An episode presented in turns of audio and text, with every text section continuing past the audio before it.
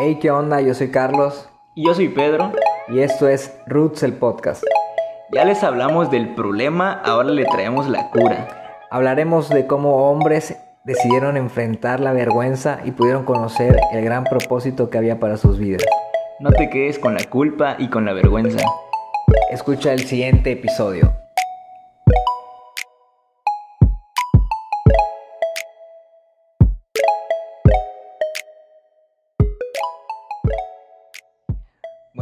Estamos de regreso en el segundo episodio. La, verdad, la verdad es que yo quedé sorprendido porque no pensé que en realidad el tema de la vergüenza fuera algo de lo que pudiéramos hablar o pudiéramos sacar tantos episodios. En este caso, sacamos una serie. Sí. Entonces, pues, ¿por qué no comenzamos? ¿Por qué no hablas un poco más? Sí, mira, eh, ya para ir profundizando un poquito más y, y ir escarbando ahí, creo que esta raíz de, de vergüenza y vamos a ir a reflexionar que pues lo hemos vivido o la tenemos en nuestro corazón y lo importante que es arrancar.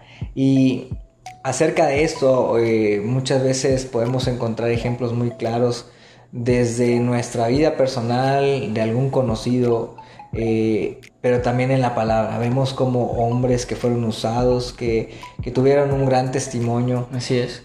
también fueron humanos, también tenían errores, también eran vulnerables y, y también podemos ver que vivieron esta raíz. Y un claro ejemplo es del discípulo de Jesús, Simón, de Pedro, que hay una historia que la mayoría de la gente lo conoce y es cuando Pedro negó al Señor, ¿no? Sí. Pedro se desvivió, yo me imagino, con Jesús, yo aquí siempre contigo. Así es. En las buenas y en las malas, ahí voy a estar. Y que en algún momento también nosotros hemos tomado esa actitud y, y se lo hemos prometido a alguien.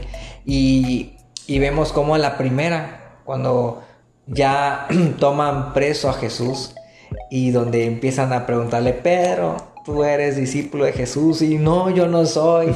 y luego donde se volteaba o se quería esconder y le volvían a preguntar y lo volvían a negar. Entonces vemos a alguien que no solo lo negó una vez, lo negó tres veces. Y, y es increíble lo que dice la palabra, que cuando él lo negó la tercera vez, se dio cuenta y vino una gran vergüenza. Él Así dice es. que lloró amargamente.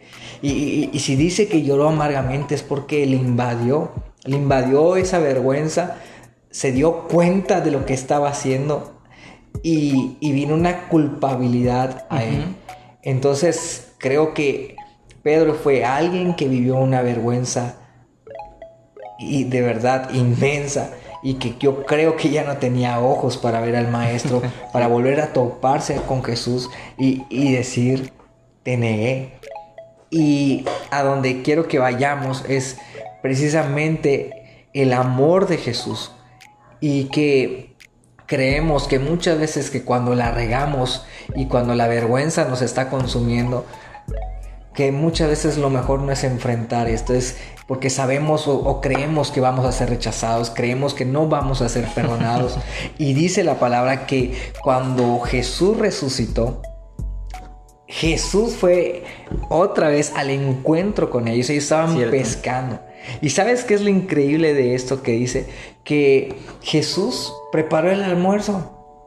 Estaban pescando y cuando ellos vinieron con sus, sus redes y sus, sus peces que, que estaban ahí, eh, traigan los peces, yo les voy a cocinar. Dice que ninguno de ellos quiso preguntar porque en el fondo en su corazón sabían que era Jesús. Ujú. Y, y lejos de juzgarlo, lejos de... Le preparó la comida y de ahí todavía tuvo otro acercamiento con Pedro y le preguntaba a Pedro, ¿me amas? y le decía, sí Señor, sabes que te amo. Apacienta a mi gente. Y le vuelve a preguntar, Pedro, ¿me amas? Pero sabes, ese Pedro, ¿me amas? Es con tanto amor, un un Pedro, ¿me amas? Con tanta misericordia Gracias. con tanta gracia que ves la respuesta de Pedro que lo está sintiendo, está sintiendo el perdón, está sintiendo cómo esa vergüenza se va quitando de su corazón. Así es. Sí, Carlos, es, es, es tremendo. Es, es un relato hermoso porque no solamente refleja a Pedro, sino que refleja a la humanidad, refleja a cualquier persona que ha tenido un encuentro con Jesús y que le ha fallado. Que en este caso muchos de los que nos escuchan pueden encontrarse en un escenario como en el que se encuentra Pedro en este momento, en el que estamos hablando de las escrituras. Y es, es hermoso, es hermoso porque cuando Jesús resucita y se le presenta a Pedro, Él prepara un escenario que no es un escenario de un Pedro predicando a multitudes, de un Pedro sanándole a multitudes, sino que se le presenta en su error, así como en el día que Jesús lo llamó. Jesús lo llamó pescando en un oficio de pescador y en un escenario similar Jesús se le aparece en medio de su falla. Es hermoso porque a pesar de que sintamos vergüenza, nos podemos dar cuenta que hay una cura y ese es Jesús. Sí, y, posiblemente tú dirás, ay, bueno, Carlos, Pedro, pero pues a lo mejor tú hablaste mal de alguien, a lo mejor lo que tú hiciste pues es algo mínimo y no es como algo que yo hice y, la vergüenza me consume y no tengo perdón y la culpa va a ser hasta que yo me muera. Pero la realidad es de que podemos ver a todo tipo de hombre, a todo tipo de mujer que fue cargando una vergüenza, una culpabilidad y que fueron perdonados. Sí. Sin importar el nivel del pecado o de la mala decisión que haya tomado cuando ellos rompieron esa vergüenza y tuvieron un encuentro de acercamiento, de arrepentimiento, de reconocer, lo que obtuvieron fue perdón. Mira Carlos, a, a la luz de las escrituras, nosotros estamos en, un tiempo de gracia. Jesús se nos manifiesta. Jesús es la cura. Jesús es la cura de todo. Es nuestro Salvador, nuestro Redentor, nuestro sanador y eso nosotros lo, conocemos. Pero en el libro de Romanos, capítulo 5, 6, se nos habla de que la ley es eso que nos permite a nosotros conocer qué es el pecado y qué es la falla. Por ende, a través de la ley podemos conocer vergüenza te voy a decir, te lo, te lo voy a mencionar así, así de fácil, mira. Me encanta porque eh, aparentemente Pedro cometió algo pequeño. Como lo que es, tú dirás, ah, pero ¿cómo, ¿cómo se compara eso a lo, que yo, a lo que yo hice? Porque en efecto, aunque delante de los ojos de Dios no existe pecado chico ni pecado grande, cuando Dios entrega la ley, para que el hombre también escribiera la ley. Porque el hombre, eh, Dios le da 10 mandamientos al hombre, 10 mandamientos directos. Pero la ley judía tenía un montón de leyes. ¿Por qué? Porque Dios sabía que aunque para Él, Él te podía perdonar todo, pero Él sabía que lo que tú me cometas a mí, yo no lo puedo ver como pequeño, como grande. Es decir, te puedo perdonar que me eches una mentirilla, pero ¿qué pasa si te metes con mi novia. Ah, eso es otra cosa. Entonces, la ley ya te da un parámetro de que entonces no hay, no hay pequeño pecado ni gran pecado. Hay un pecado que te lleva a ti a encontrar falla. Entonces, nosotros hablamos de Pedro, pero también hay un relato y hay muchos relatos de hombres que cometieron cosas muy fuertes. Te voy a dar un ejemplo, Carlos la mujer que iba a ser apedreada. ¿Tú qué opinas de eso? No, sí, no tenía vergüenza. es, tremendo. Porque la mujer en Juan 8 ha cometido pecado. Ella va a ser llevada al matadero. Así es. La van a apedrear. La ley decía, apedreenla. Nosotros no sabemos si había espacio para que ella sintiera vergüenza porque le estaba cargando, eh, ya ella estaba recibiendo todo el peso de la ley en ese momento. Y obviamente la vergüenza que ella sentía no era la misma vergüenza que Pedro sentía. Porque Pedro sintió una vergüenza por negar a Jesús y nosotros lo, lo entendemos. Pero esta mujer con más de una persona se había metido y no sentía vergüenza. No es hasta que está enfrente para pagar, o sea, porque la ley le decía muerte. La vergüenza, imagínate la exposición que esta, que esta, esta tuvo ante el público. E, esto era tremendo, Carlos. Sí, y, fíjate que, eh, pues se dice, ¿no? Hay, hay algunas teorías, pero una dice de que cuando fue ese momento y Jesús se arrodilló y empezó a escribir, se dice que escribía los pecados de cada uno de los que estaban ahí. Y, y cuando ellos empezaron a leer, se dieron cuenta que estaban en la misma situación, en la misma condición de pecado que estaba esa mujer. Y entonces fue cuando Jesús le dijo, el que esté libre de pecado, que tire la primera piedra. Y, y, algo importante que también es, es necesario resaltar, porque como decíamos en el primer episodio, no solo, bueno, es identificar, esa es una parte, el reconocer es otra parte, pero Jesús le dijo algo bien importante también a la mujer. Le dijo, ve y no peques más. Tremendo. O sea, y creo que ese es otro punto que nosotros tenemos que tratar y que es necesario que, estemos conscientes de que tenemos que cambiar. Sí, sí, de que no podemos cometer el mismo error, porque si no, entonces no hay un arrepentimiento genuino. Sí, y yo estoy de acuerdo con, esta onda de ven tal como eres. Eh, estoy más que de acuerdo. Jesús nos abraza tal como somos, pero la realidad es que el amor, el verdadero amor, y aún así en las relaciones de parejas, el verdadero amor transforma, ¿no? Yo he conocido personas machistas y con incluso antecedentes de infidelidad, pero que el día que se enamoraron, el amor que sintieron por esa mujer o por ese, o por ese hombre los hizo ser transformados y cambiar. Entonces, es impactante como si el amor hacia una persona física eh, nos puede transformar, puede hacer erradicar todo un antecedente que nosotros tenemos, un expediente de un pasado peligroso y vergonzoso, que incluso hay muchas cosas que ni siquiera se las platicamos a, a nuestra pareja, ¿no?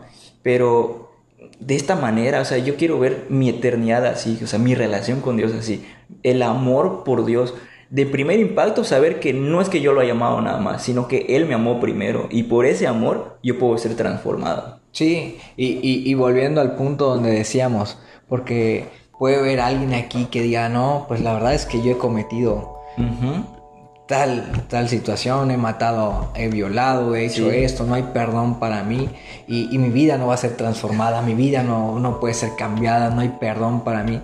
y hay un claro ejemplo donde vemos a un hombre llamado Saulo, que la verdad cuando alguien dice, sabes que yo no puedo ser perdonado porque mi pecado es tan grande, siempre se me viene a la mente la este historia de Saulo. O sea, este hombre no solo era un sicario y mataba a cualquier persona, estaba matando a los seguidores de Cristo, estaba persiguiendo a la iglesia de Cristo Jesús. Claro.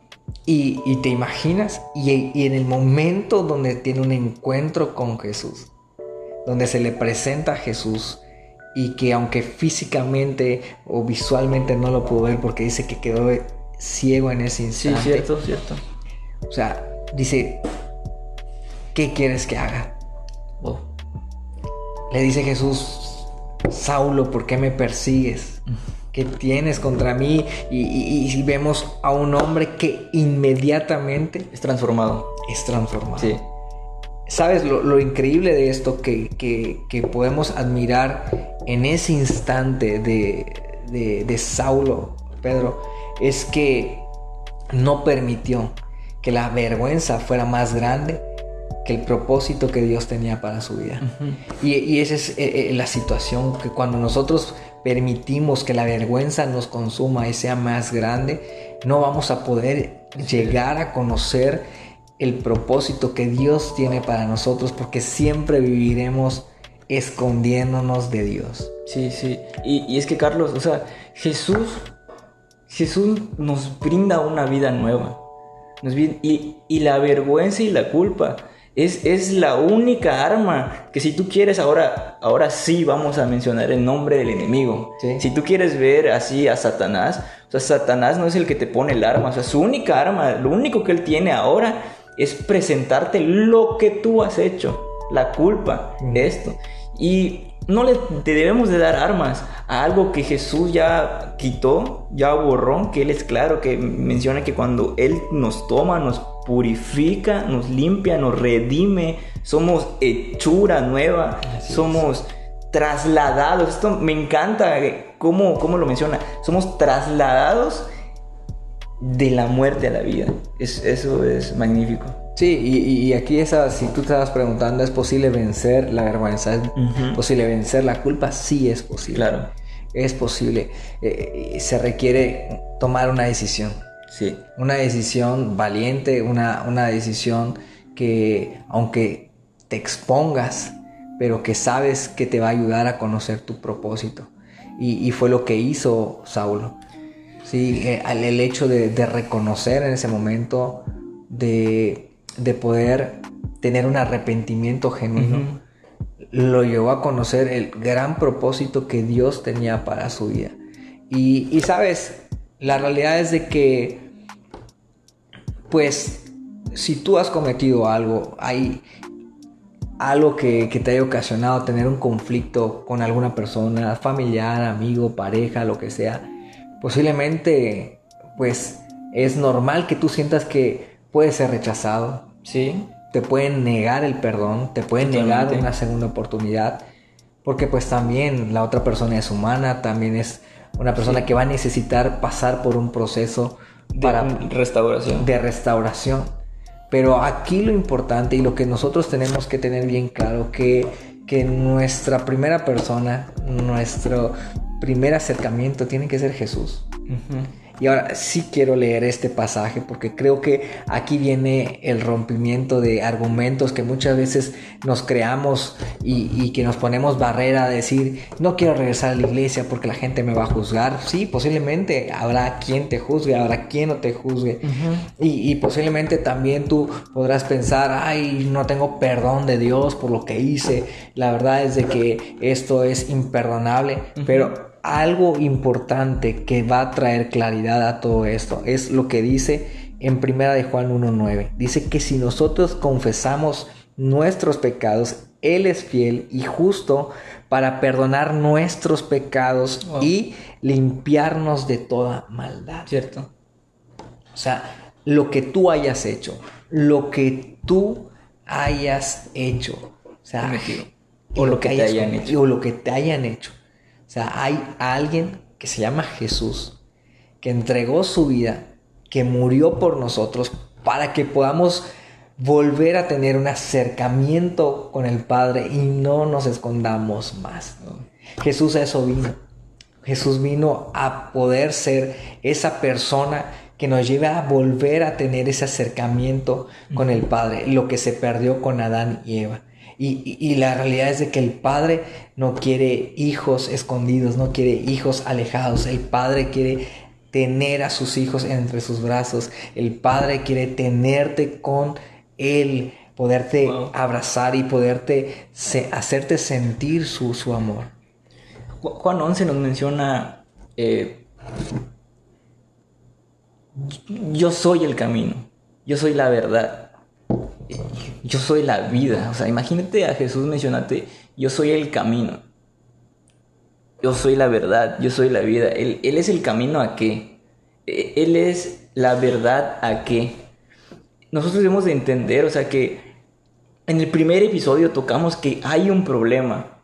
Y ese problema hace que nosotros, o propicia que nosotros conozcamos lo que es la vergüenza de una u otra manera. Pero también hay una cura también hay una solución. Y eso es Jesús. Sí, sí, y, es, es, eso, o sea, sí, o sea, habrá personas que a lo mejor tú dirás, no me va a perdonar. Pero sabes, creo que antes de que tú puedas buscar la restauración con una tercera persona, primero tú tienes que pasar una restauración con Jesús. Sí, sí. Primero tienes que tener un acercamiento con Jesús, porque entonces podrás sentir su perdón y su amor. Ahora yo te voy a decir algo, Carlos, que vino aquí, está fuera del guion, pero es tremendo. Este, este Saulo, este Pablo, lo que tú mencionas, él se convierte y pasa años en donde él tiene un proceso de preparación para ser enviado y que nosotros conozcamos lo que, lo, que lo que hay en libros, lo que hay en películas, lo que hay en biografías, lo que se ha investigado alrededor de Saulo de Tarso, que se convirtió en uno de los discípulos y predicadores más grandes de Jesús, escribiendo un gran porcentaje del Nuevo Testamento, que para un hombre es... es, envidiable, es envidiable. Y en esas épocas que no habían ni los recursos ni la manera de, de hacer este tipo de trabajos, e, e, él lo hizo. Pero hay un relato donde Pablo, de una de otra manera, al ser judío, él siempre sintió el anhelo para hablarle a los suyos. Sin embargo, el, llamado de él era hablarle a aquellos que no eran judíos, como nosotros, hablarles a ellos. En, una en uno de esos anhelos, él tiene el interés por ir y regresar a tierra judía y predicarles. Y hay un, hay un famoso hay una famosa narrativa donde a Pablo lo apedrean y dice que muere y que resucita. Sí, sí, sí, Pero eso pasó porque las hijas de Felipe, un discípulo también de Jesús, siendo profetizas inspiradas por Dios, le dijeron, sabemos Pablo que tú tienes las ganas de ir y hacer esto, pero no vayas. Obviamente, aunque Pablo ya había pasado un proceso, el pueblo que él persiguió no había pasado el proceso de aceptación para él. Entonces, es tremendo, porque Pablo se podía parar en un entorno y podía compartirle a ciertas personas y era utilizado. Pero el peso de lo que él realizó, que no, fue, no fueron pequeñas cosas de lo que él hizo, sino que mató a judíos mesiánicos, a judíos que creían en Jesús y que aceptaban a Jesús.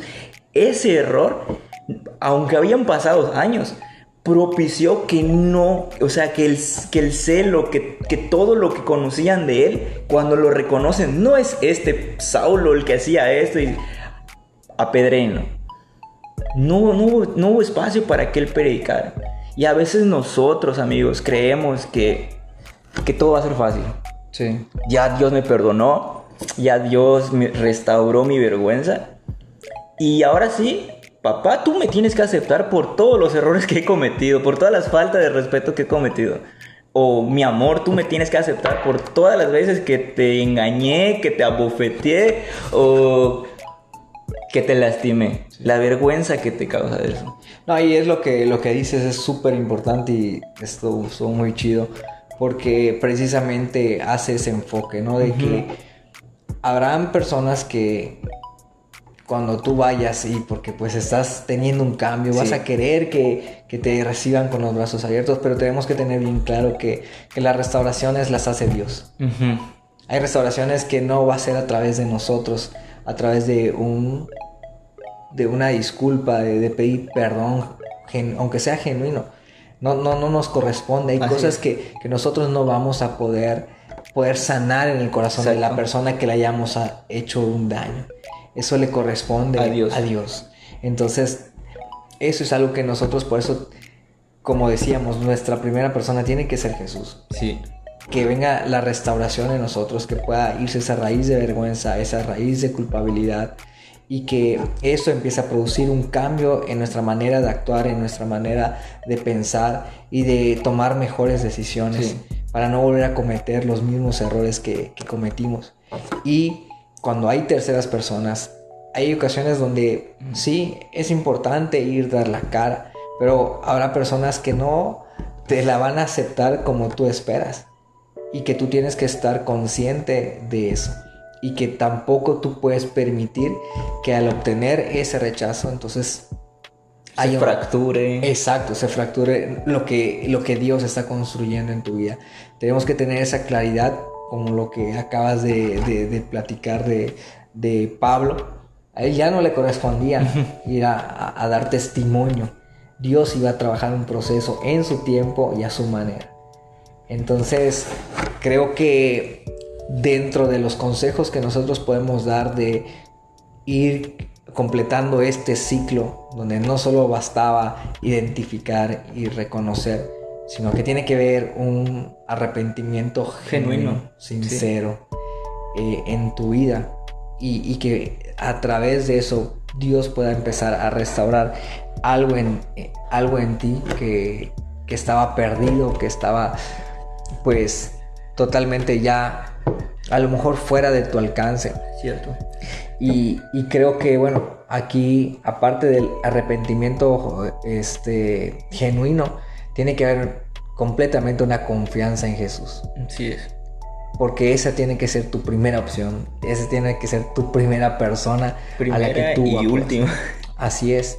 Sí, o sea, ya después el, eh, otro consejo pues sería ese, o sea, si, si, si hay la disposición en la persona. Sí hablando de que haya habido una tercera persona, que entonces tú tengas ese acercamiento con esa persona.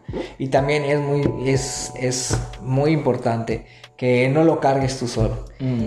Creo que en algún momento tú lo has platicado conmigo, yo me he abierto contigo y, y creo que es algo sumamente importante para una restauración también. Sí. Acercarte a alguien que te pueda dar un consejo sabio, en el que cual tú puedas exponer o abrir tu corazón y que no lleves solo esa vergüenza, sino tengas a alguien que pueda ponerte límites. Sí, límites y también ponerte la mano al hombro y decirte aquí estoy para apoyarte y qué bueno que, que, has abierto tu corazón porque eso también aligera la carga en ti, el poder soltarlo. Muchas veces no tienes con quién platicarlo o tú te sientes ausente, solo, escondido y el hecho de empezar a exponerte ayuda a que puedas empezar a tener esa confianza de ir soltando esa vergüenza o esta culpabilidad. Sí.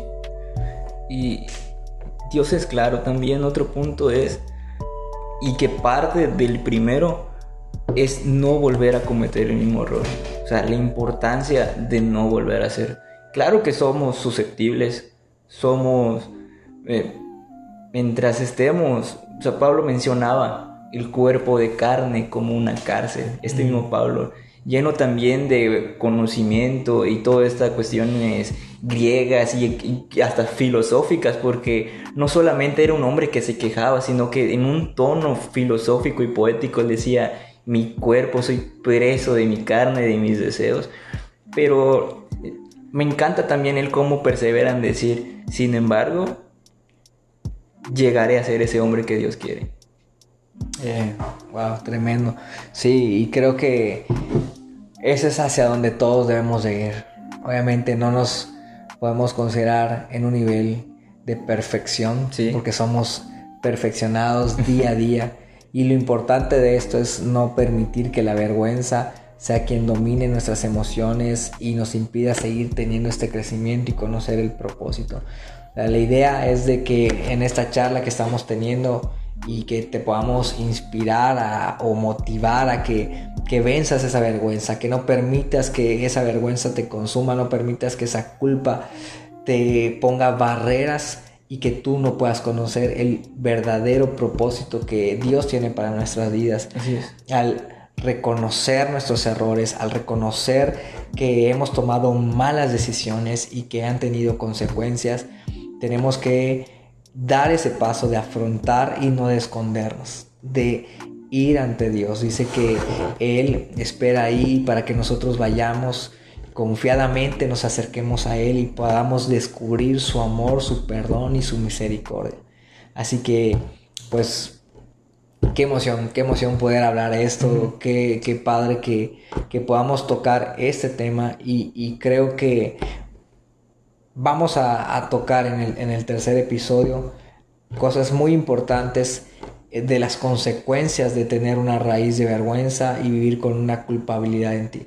Creo que esto nos va a ayudar también para que podamos ir eh, conociendo que eh, el tener esta, esta, esta raíz en nuestro corazón y no arrancarla por completo puede generar en nosotros, como lo mencionamos anteriormente, enfermedades físicas, mentales, espirituales y que pues vivamos una vida totalmente arraigado a, eso y escondiéndonos todo el tiempo. Así que pues nos vamos a ver en la, en la tercera en la tercera charla, charla, tercer episodio, ya cerramos este, este tema de lo que es la vergüenza. Y pues nada, la neta Carlos, eh, retomo el hijo pródigo, él reconoce, pero lo chivo es que a pesar de que él reconoce, el padre va y lo abraza. Entonces, retomar, la vergüenza está, no podemos hacer, no podemos hacer algo para evitar que se aceche el sentimiento de soy culpable, siento esto, pero en los brazos de Dios hay perdón. Sí. En los brazos de Dios está la cura de todo. Yeah. Eso es todo. Nos vemos. Chao.